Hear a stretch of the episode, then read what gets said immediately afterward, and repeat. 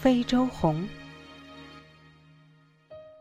三年前，我在一个花店里看到一株植物，茎叶全是红色的，虽是盛夏，却溢着浓浓秋意。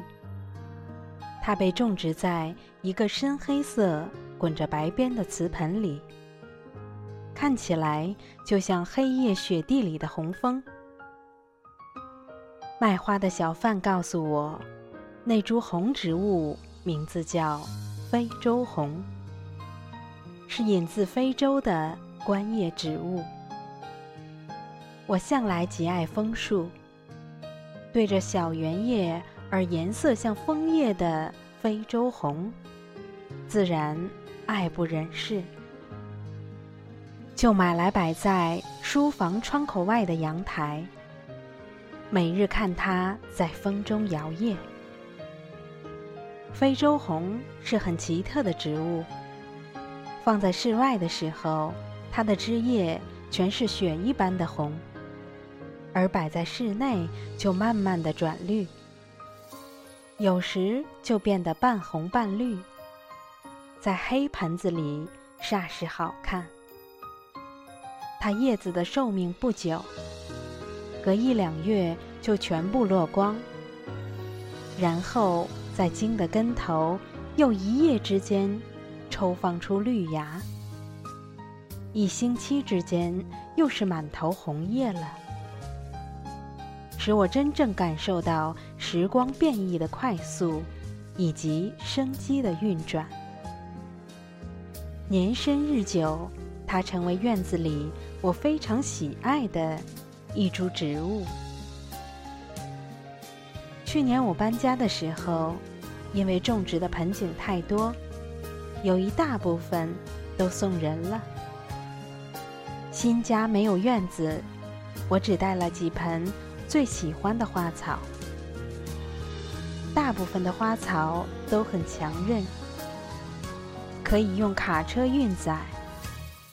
只有非洲红。它的枝叶十分脆嫩，我不放心搬家工人，因此用一个木箱子把它固定装运。没想到一搬了家，诸事待办，过了一星期安定下来以后，我才想到非洲红的木箱。原来它被原封不动地放在阳台。打开以后，发现盆子里的泥土全部干裂了，叶子全部落光，连树枝都萎缩了。我的细心反而害了一株植物，使我伤心良久。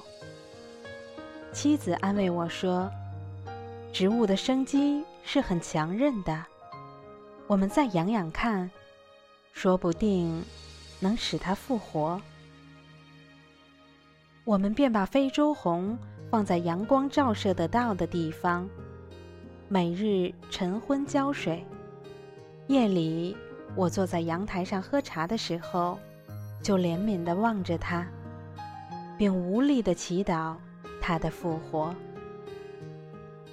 大约过了一星期左右，有一日清晨，我发现。非洲红抽出碧玉一样的绿芽，含羞的、默默的探出它周围的世界。我和妻子心里的高兴远胜过我们辛苦种植的郁金香开了花。我不知道非洲红是不是真的来自非洲。如果是的话。经过千山万水的移植，经过花匠的栽培而被我购得，这其中确实有一种不可言说的缘分。而他经过苦旱的锻炼，竟能从裂土里重生。他的生命是令人吃惊的。现在我的阳台上，非洲红长得比过去还要旺盛。每天张着红红的脸蛋，享受阳光的润泽。有非洲红我想起中国北方的一个童话《红泉的故事》。他说，在没有人烟的大山上，有一棵大枫树。每年枫叶红的秋天，它的根渗出来一股不息的红泉。只要人喝了红泉，就全身温暖，脸色比桃花还要红。而那棵大枫树就站在山上，看那些女人喝它的红泉水，他就选其中最美的女人，抢去做媳妇。等到雪花一落，那个女人也就变成枫树了。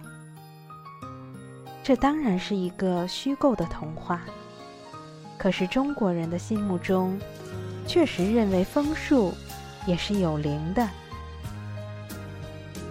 枫树既然有灵，与枫树相似的非洲红，又何尝不是有灵的呢？